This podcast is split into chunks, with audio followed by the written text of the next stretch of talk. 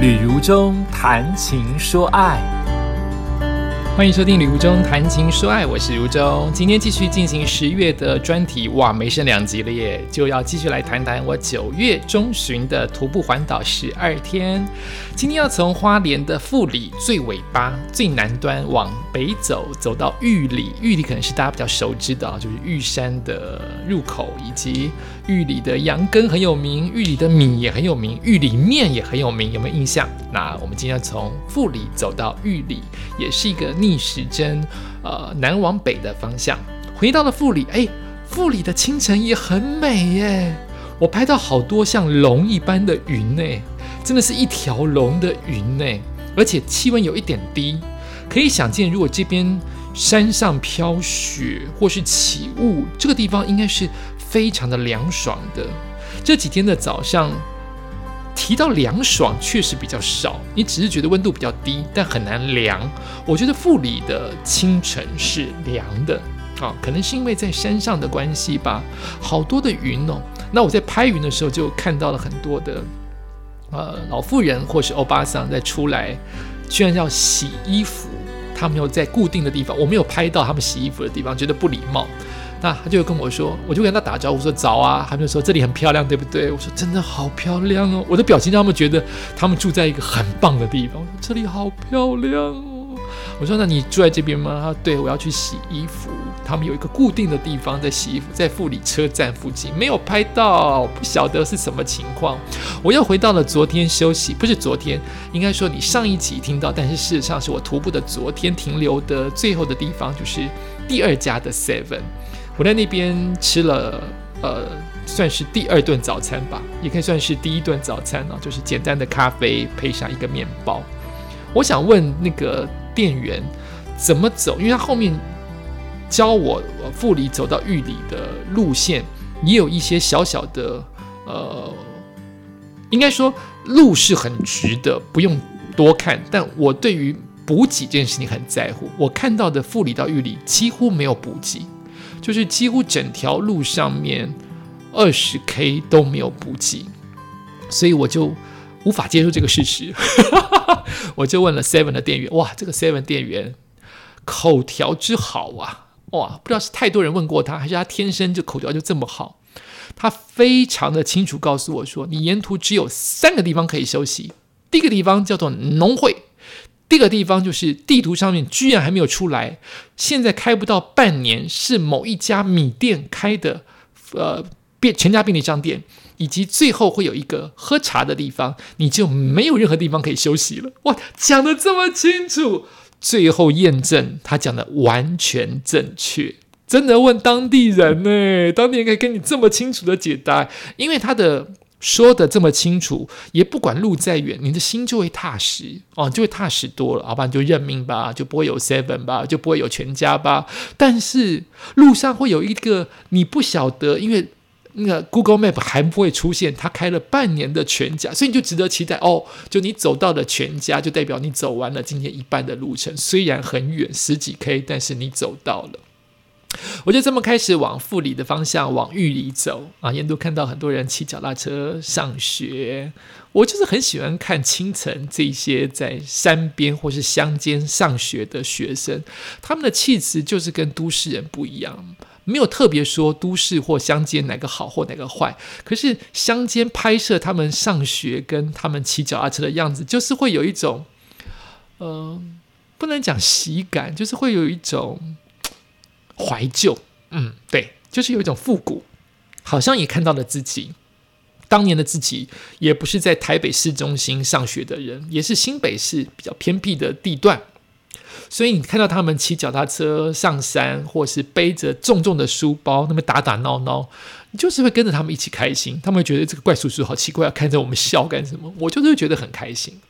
一路往下走，那个山的云一直没有，一直靠着我们很近。哦，就是它就在我们的头顶当中，像雾气一般的缭绕，那个像蛇的、像龙的一般的长云，慢慢分解成一段一段，就变成大朵大朵的云，围绕在我们的腹里跟玉里之间的路上。越走温度越高，云就越来越消散；越走这个云就越来越高。它本来很低的，大朵大朵的，像雾一般的围绕在我们。但是你一直往北走，温度变得更高，然后这个云就慢慢消散，似乎也越来越往天上走，好像龙要回归到天庭一般。就这么往下走，它的路上的景观都是差不多的，就是稻田。一边是山，一边是稻田，然后呃，开始看到了一些呃蛇的尸体。我一直会以为会碰到很多蛇啊，因为毕竟是呃这么热的天气，但往往在路上都看到的已经被压得干干扁、干干扁扁的蛇的皮啊，在这段路上就看到了那么几只哈，然后也看到了在我们周边的其实是。绵延的火车啊，火车也很好拍。远方的山峦，远方的山岚哦，都是像袅袅炊烟一般，景色都非常非常的虚幻。然后就到达了第一个那个便利商店所说你可以补给的地方，就是富里农会。富里农会真的有做起来，对不对？因为我沿途看到好多人穿粉红色的制服，我不晓得他们经过我。怎么都穿粉红色，不管男女啊！这是妇里农会的制服，好醒目。你看到富里农会之前，会先看到有点像是雕塑公园或者是民宿的地方，会有很多大金刚、猩猩、恐龙，然后呃大象这样子的，不知道是木雕还是呃茅草扎出来的巨型的动物的雕像。那个地方就等于算是富里农会了。富里农会，我到的时间才七点五十分，就有人在排队。它是一个很红的农会，很多人都在去询问那个什么来了没，那个什么什么来了没。哎，你会真的想去停留？因为我看到富里农会那个那个那个雨伞，雨伞用雨伞各式各样的彩色的雨伞当做他们的天棚，好漂亮，阳光照射下来，好亮好亮。你会觉得他有在做，你有就有觉得他有在做美感，有在做行销，所以难怪会会有顾客在那边等。当你进去的时候，你也会发现厕所好干净，好想去上。然后你很想去吃那边的冰棒，很想喝那边的果汁，就是它的特色农产也很多。我后来问当地人才发现，妇女农会是真的做起来了，行销一级棒，食物也很多，就是会让别人不只是下来尿尿的地方。而是真的会想在这边停留个一阵子，买一些好东西回去。我觉得这里好漂亮哦，虽然伞那种阳伞的呃美感在别的地方已经看过了，但在一个农会下面，太阳露出来的地方照射了，用阳伞就是用来挡太阳的，对不对？那个那个阳光透下来，地板的感觉像一朵一朵的黑，一朵一朵的云，也像一朵一朵的怎么讲？一朵一朵的香菇，然后不管往地上看、往天上看，都是漂亮的。哎，我很喜欢富里农会，我拍了好多张它的阳伞的照片，很好看，配合着绿水跟白云。对不起，配合着绿山跟白云，虽然旁边也有溪流，真的是觉得很好看。哎，在溪流我还看到了一个女生。有点像是登山客在那边挖掘东西，在溪流的中间，不像钓鱼在那边挖掘东西。好，每个人都能在他的旅途当中去找寻一些特别的东西。慢慢往下走，就会经过了金针花相关的地点。哦，很多人会从富里乡的六十石山、六十担山，好。会去找金针花田，但上面有好几条路的路口都告诉大家说是危险路段，你不要从这边上，你要从哪一条路上？那因为我没有上去，我不知道什么叫做危险路段啊。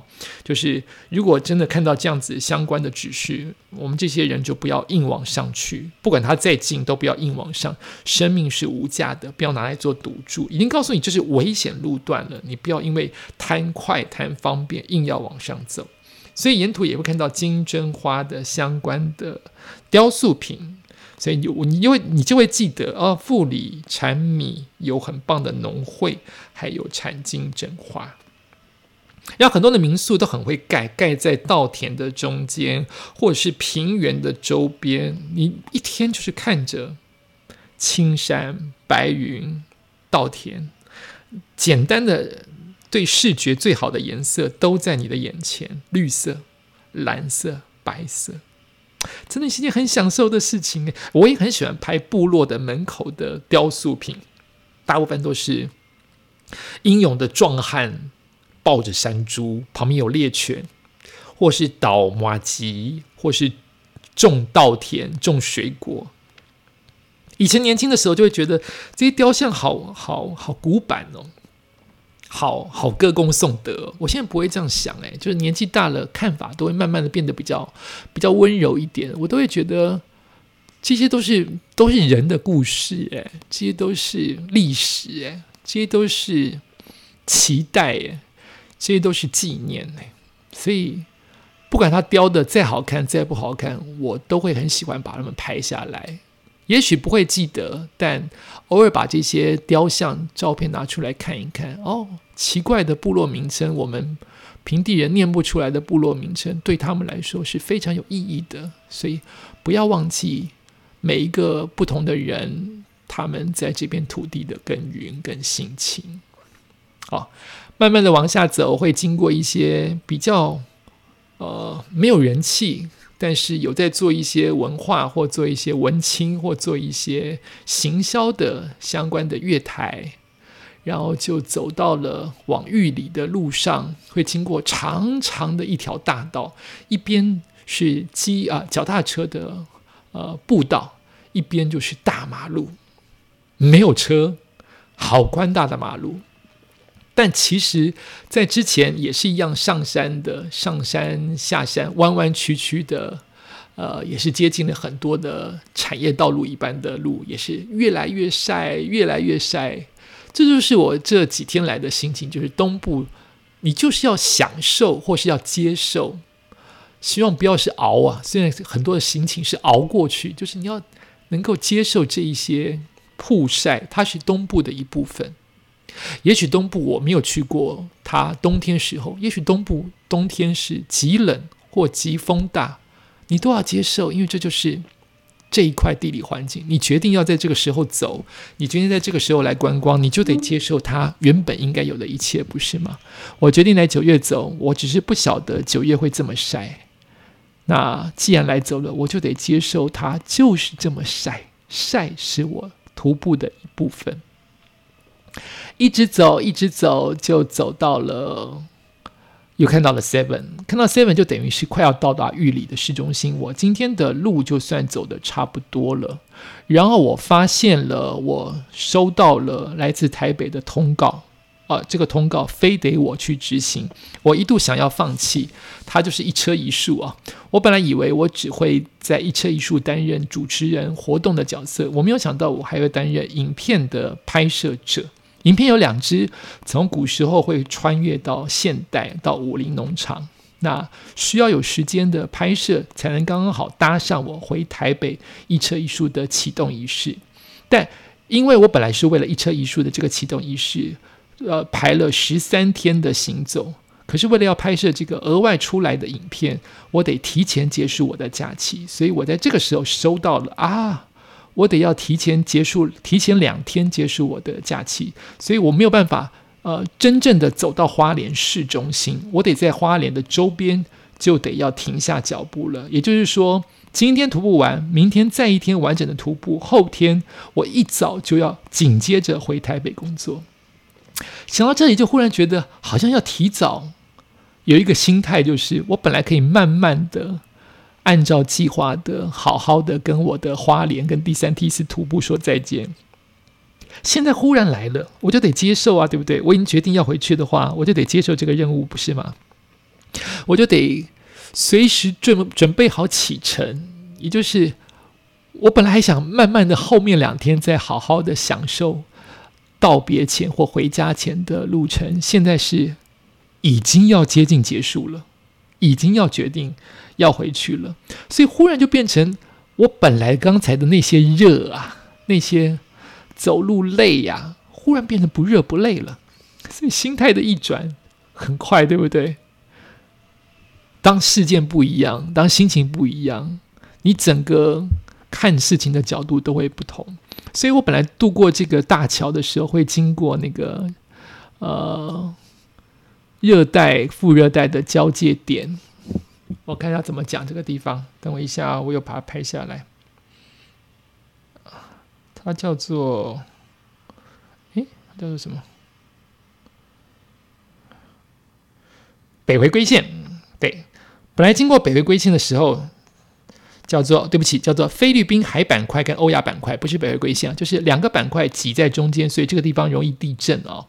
就是通过这个地方，我本来是心情是好晒哦，现在是十二点到一点，好晒哦，通过了。可是现在，因为我知道我明天就是最后一天的环岛的第三梯次了，我就变成了，哎呦，好舍不得哦，已经到了菲律宾海板块到欧亚板块了呢，心情就变得不一样了。渡过这个玉里大桥，就等于要接近到玉里市区了。哎，玉里车站好现代化哦。清水模，好漂亮哦，跟花莲车站有那么一点点异曲同工，都是使用了那么一点清水模的概念哦。在玉里车站买到了票，也等于一口气要把我所有回程的票改掉哦。本来是要在呃大后天一早回去，现在改成变成后天的一早回去，但是又要接近。等于我已经进入了中秋佳节了。本来从台风天，现在进入了中秋佳节，我也担心我的票买不到啊。所幸一切都顺利啊，该退的费、该给的手续费都顺顺利利，就等于是把这一天的行程走完。还在月台当中看到了直接穿越月台没有买票的狗，当地的大概是吉祥物吧，直接。穿入那个站站长的那个检票地区，然后躺在月台当中晒太阳。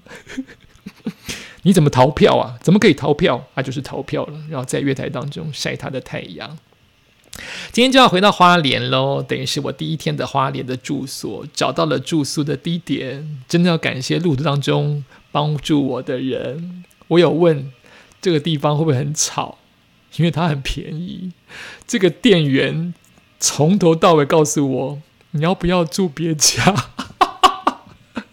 他非常帮我的忙，解决了我第一天晚上让我一个人可以睡在比较高的地方。第二天虽然不得不睡到，呃，因为整个整个整个旅馆是客满。